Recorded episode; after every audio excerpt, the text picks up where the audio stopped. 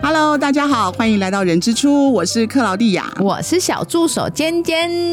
尖尖，你家有养宠物吗？哎，有，其实有，我家养了一只猫，它现在大概十三岁，其实它是老猫了。我们家的猫一开始其实是我在顾的，其实主人是我。然后后来等到我怀孕之后，就真的完全他的所有一切，猫砂、饲料、水这些陪玩都是我老公。应该的，应该的。对，所以你知道啊，这个毛小孩哦，像我们这个现代社会的家庭，真的是占有非常重要的角色，超级重要。但是刚刚讲到我们俩那个那个碰共同都碰到的这样的一个状况哦，所以我觉得应该也是很多想要孕育新生命的家长或者是长辈们都想知道，毛小孩到底他对于新生儿或是宝宝会不会有影响呢？所以我们不要一直都从那个人类的角度来想这件事情，我们应该回到宠物的角度。所以我们今天特别开心，邀请到了我们一个宠物沟通师 Leslie。嗨，大家好，大家好，嗨，大家好。那我是动物沟通师 Leslie，很开心来到人之初这边聊聊毛小孩的心情。真的，我们刚刚讲，不要老老是在想人的事嘛。真的，哎，这一集是我最期待的，因为我真的好想知道毛小孩到底在想什么。其实常常什么都没想。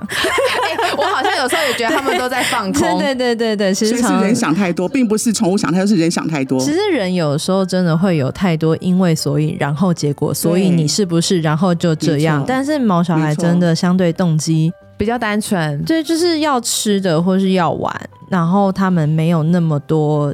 复杂的想法，对，所以刚刚有跟 Leslie 有聊了一下，其实他自己有一个两岁的小宝宝，有有有，对，所以应该可以蛮回答到我们刚刚讲，有什么子女来就就不能养狗了，或者不能养宠物，其实好像。不是这么一回事嘛？对，就像我一直很好奇的，就是到底毛小孩会不会知道我的主人怀孕了？哦，我觉得，我觉得不一定，每个动物不一样。然后我的经验，我自己的经验是我自己的猫蛙里，它是大概六七个月胎动会比较明显，开始你的肚子六七八月开始像有异形在里面动来动去的时候，你的肚子表面会有一些浮动的时候，蛙里有特别的会来我的肚子旁边研究一下。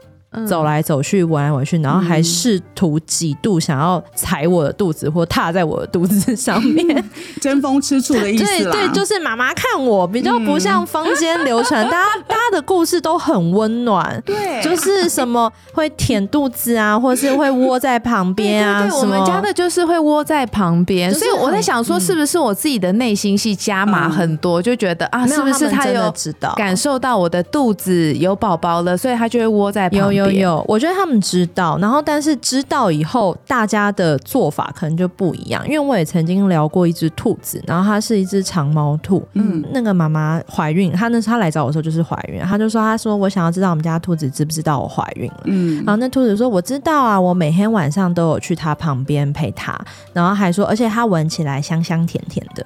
然后家长 好好感人，然后家长就很惊讶，就说：“对他真的每天晚上都有来我旁边躺，但我还以为他是想要吃零食，可是没有想到是兔子，就是因为在动物的世界里面，好像他们会觉得晚上是比较危险的时候哦，他要保护它。对对对，就是你看别人的兔子或别人的猫都不会让我们失望，然后温馨跟温暖故事都在别人家。”我自己家的，就是我的猫说这是什么东西，看我来，就是看我来跟它别个苗头还是怎么样。所以那时候来是有去有去了解一下，你那时候你的猫咪到底在想什么？有啊，我有了解，他的想法就是看我这边也可以聊到一下，就是说大家常会担心说动物会不会吃醋。或动物会不会难过？对，可是其实我认识到的蛮多动物，他们的情绪比较不是那种呃旁边的小可怜，他们比较是我觉得被抢走了，我就去抢回来，然后所以他们就会不断的就是类似做一些事情，就是看我摸我现在，对他们会有他们的做法去就是吸引你的注意，就是你看别人，那我要做一些事情，你现在看我，那我觉得如果家长可以在这个时候就抓到这个讯号，去多给他一堆一些相。相对应的注意力跟陪伴的话，我觉得等于出街的围巾你就很好解决了。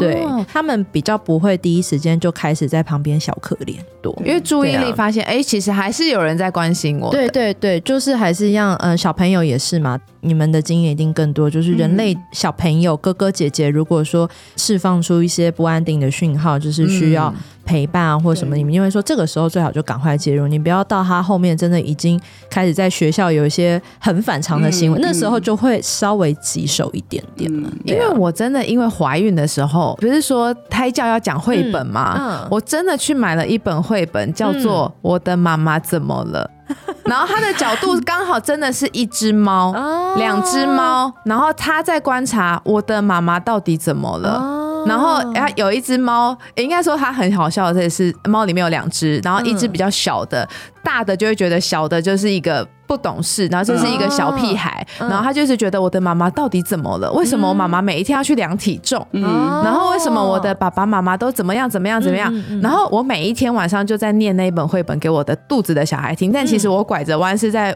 念给我们家那只老猫听。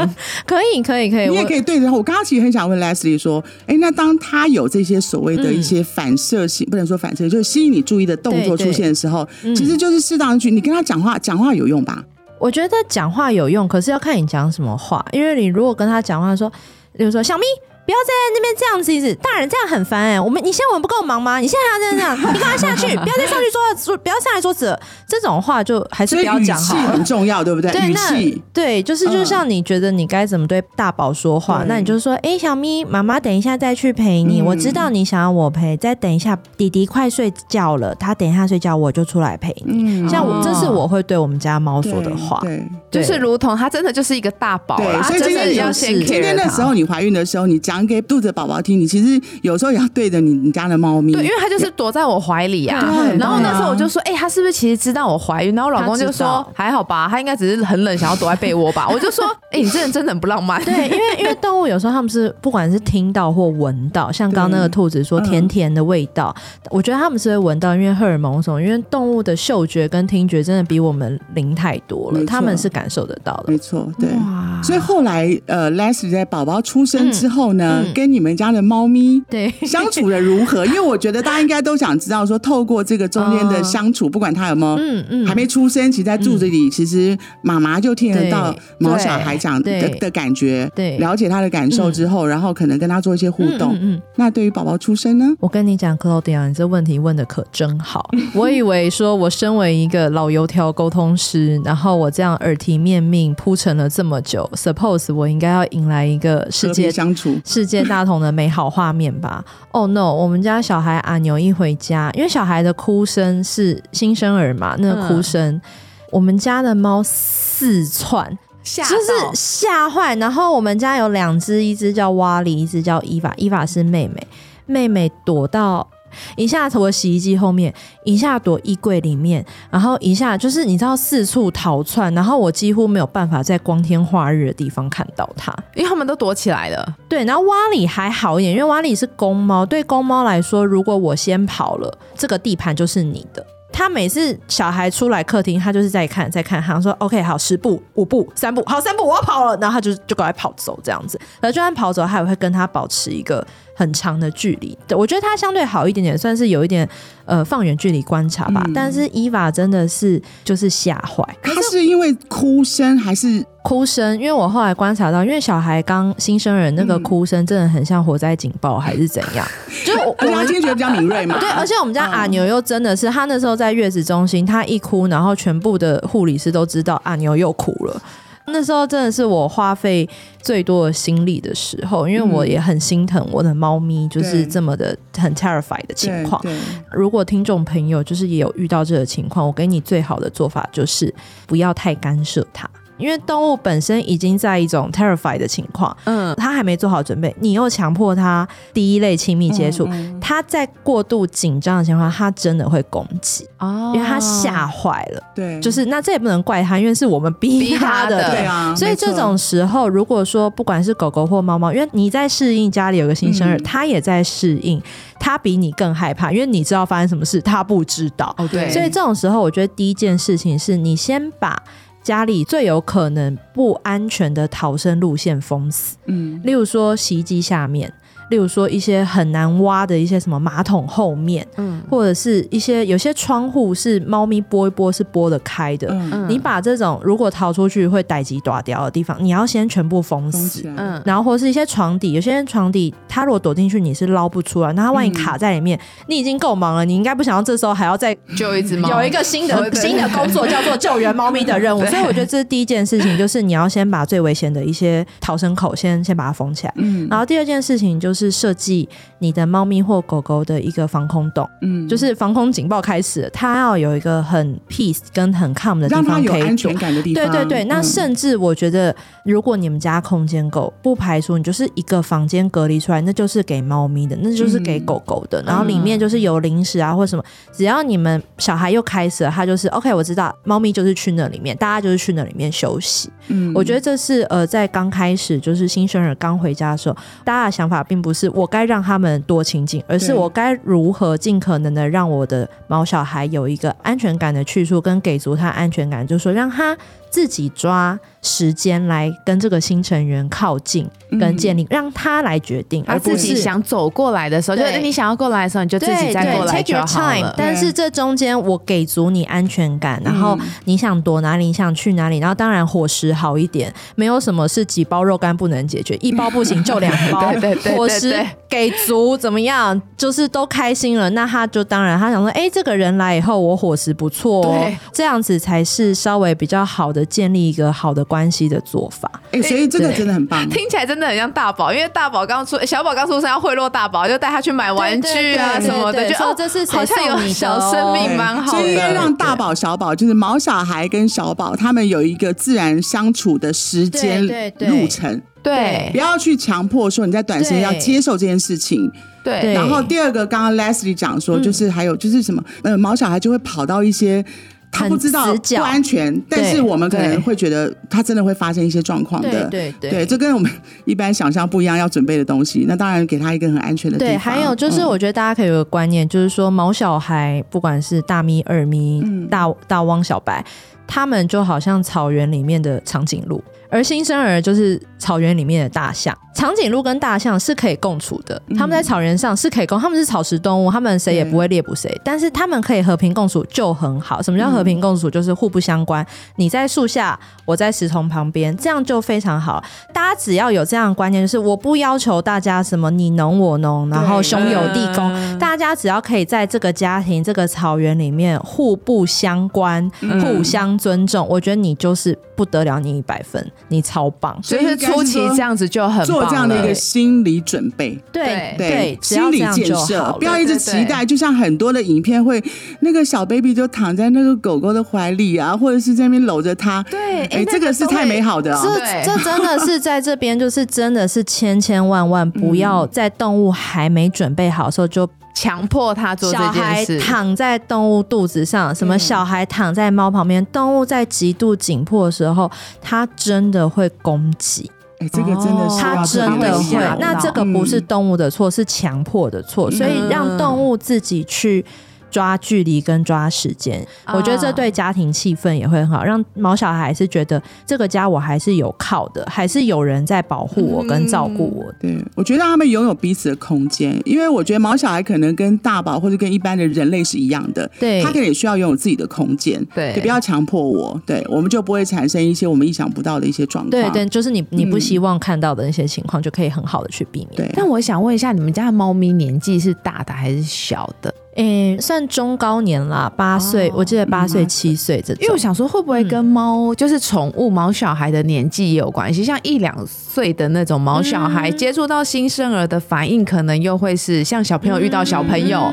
那像我们家的，我们家的猫咪已经十三岁了。嗯所以它对我们家的小孩很冷静，跟极度的淡定，就是很像一个阿嬷在看孙子。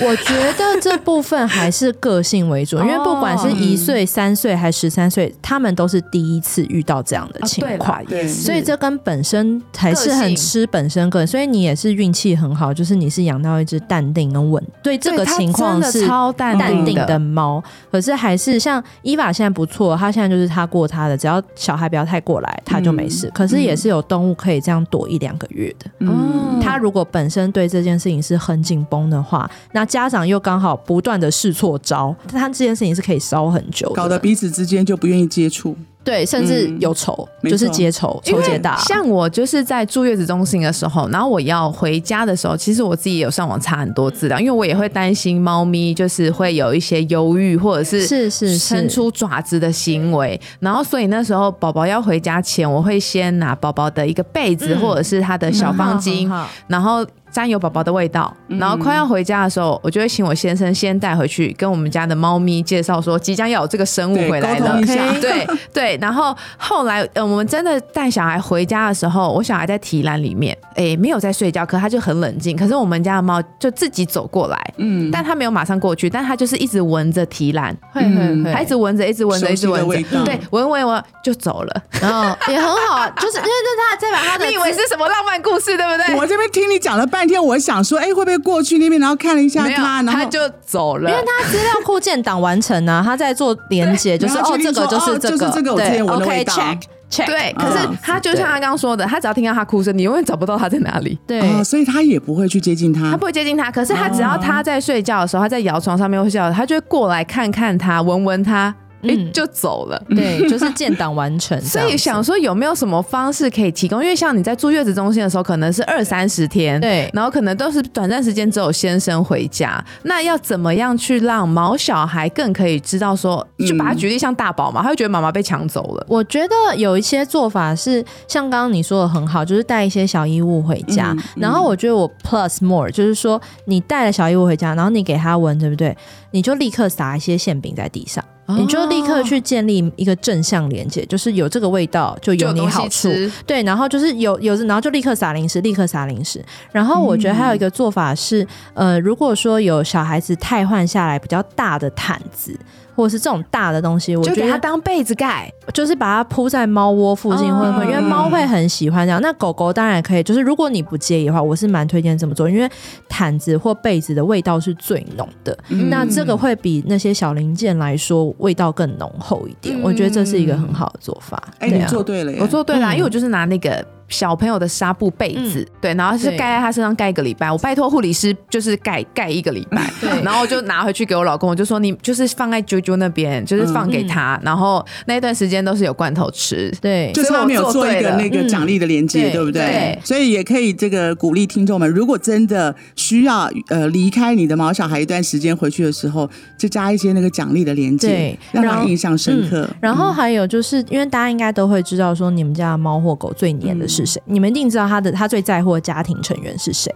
那所以带小孩回家的时候，建议那个家庭成员就，例如说假设是妈妈，嗯那妈妈就是去跟小朋友去跟狗狗、猫猫互动，然后新生儿就交给爸爸。你你先观察他最在乎的家庭成员是谁，第一次回家的那个时候，就尽量是那个家庭成员来接待毛小孩们，嗯然后那新生儿就交给其他的家庭成员。我觉得这也是一个大家比较常忽略的事。哎，讲到这边，其实我很想问 Leslie，就是说他提了这么多很棒的建议，其实都都是透过你很多的事件的沟通而来的 吗？有有，嗯就是因为以前也会很多有人预约我是说他们要。